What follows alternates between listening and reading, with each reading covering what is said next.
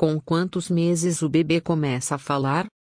A espera pela pronúncia das primeiras palavrinhas ditas pelo bebê é um momento muito desejado e do qual os pais nunca se esquecem.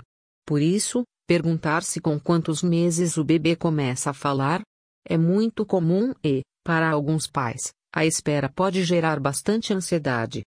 A partir da fala começa-se a entender melhor as necessidades do bebê.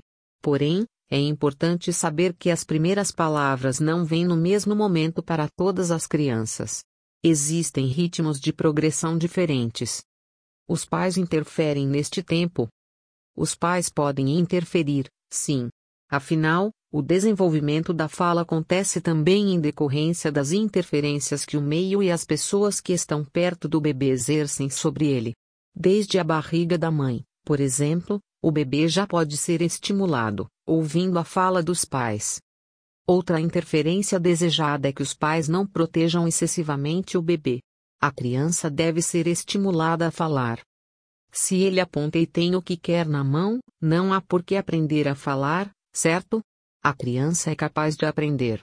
Um estímulo muito bom é conversar com o filho, contar histórias, cantar e falar com boa articulação e um tom de voz natural. Nada daquela fala infantilizada e aguda. Afinal, o filho pode se espelhar nisso e ter dificuldade em falar como deve.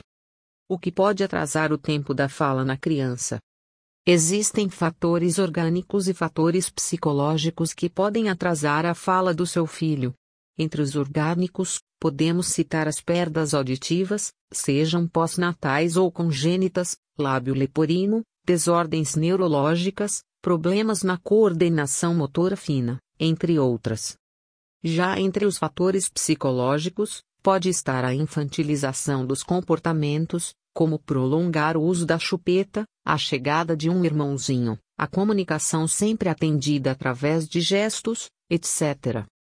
O importante é ter calma e observar bastante o seu filho.